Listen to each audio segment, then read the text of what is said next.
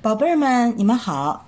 今天豆豆妈妈给宝贝儿们带来的故事叫《百鸟姑娘》，这是一个日本的民间传说。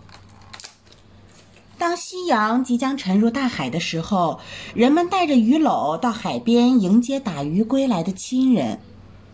渔夫满九的独生子次良，在一次台风中失踪以后，满九每天都会到岸边等待，等了一天又一天，次良还是没有回来。黄昏的时候，岸边的人都散去了。当满九拖着沉重的脚步回到家时，看见路边岩石上有一只白鸟啾啾啾的叫，那声音很悲哀。满九走过去，白鸟也没有飞走。唉，怪可怜的，翅膀受了伤，飞不动了呀。他把这只受伤的鸟揣在怀中回家了。他给白鸟上了药，把它放进鸟笼，还给它喂食喂水。白鸟啾啾啾的欢叫着。满九喜爱的把它贴在脸颊上，说。你大概是我儿子的灵魂吧，就跟我一块儿活下去吧。有一天，满九从海上回家，只见院子里晒衣杆上晾着洗干净的衣服，晚饭也准备好了。他觉得很奇怪，问了问街坊，都说谁都没有来过。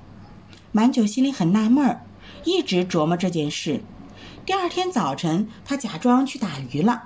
实际上，他悄悄地躲起来，观察着家里的光景。过了一会儿，不知道从哪里出来了一个十七八岁的姑娘，穿着蓝底儿白花的衣服，系着红围裙，洗起衣服来了。姑娘，你为什么要给我洗衣服呢？满九突然走出来问她。姑娘脸红了起来，低着头，羞得不知如何是好。过了一会儿，才小声说。我我不是人，我是您救的那只白鸟。为了报恩，我变成了一个姑娘，想给您干点活，不想被您看见了。哦，是吗？那你就是次良托生的吧，孩子？你和我一起生活吧。好，不过我有一个请求。什么请求？说吧，孩子。您千万不要对别人说我是一只白鸟。那办得到，办得到。满九那布满皱纹的脸上露出了笑容，高兴极了。满九家来了个姑娘，这件事儿很快传遍了满部落，很多人都涌来要看这个美丽的姑娘。姑娘，你是从哪儿来的呀？是满九爷的亲戚吗？人们不断的问这问那，姑娘都只是微笑，一句话都不讲。哎呦喂，怪可怜的，长得那么漂亮，可是像个聋子或者是个哑巴。时间一长，人们也就不来了。一个月色朦胧的夜里，满九为了庆祝鱼的丰收，把从小和他一起长大的德柱也请了来，一起喝酒。姑娘把鲜鱼做成生鱼片，端上桌来说：“请您尝尝吧。”姑娘一开口说话，德柱爷吃了一惊。满九，我原来以为这个姑娘是聋子或者哑巴呢，这不是能说话吗？她简直就像从画上跑下来的。你到底是从哪儿带来这么个美丽的姑娘呢？你只悄悄告诉我一个人好吗？满九喝醉了。得意地说：“哎呦，那是我最喜欢的白鸟啊！啊，我以为是人呢，原来是个白鸟妖精啊！”德柱爷疯狂地喊了起来。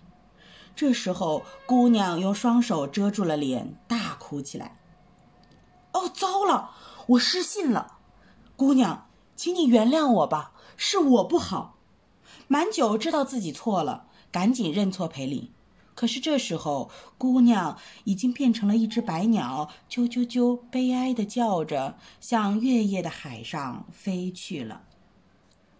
姑娘，等一等，是我错了。”满九蹒跚地追着那只白鸟，一直追赶到海岸上。月夜的海上，一群白鸟跟着波涛，一边在浪尖上拍打着翅膀，一边啾啾地叫着。满九爷在那天晚上就病死了。好了，故事呢到现在就讲完了。那小宝贝儿，通过这个故事，你们明白了什么道理吗？本来，白鸟姑娘在满九爷这里照顾他。陪伴他是多么幸福的一件事儿啊！可是因为酒后失言，满九爷违背了自己的承诺，最后就只得面面临失去百鸟的惩罚。这是多么悲伤的一件事儿！所以，宝贝儿们，你们一定要记住，承诺就是承诺，任何时候都不能违背。诚信才是我们中华人民最好的。流传最久的美德呀！好啦，今天的故事呢就讲到这儿啦，宝贝儿们晚安。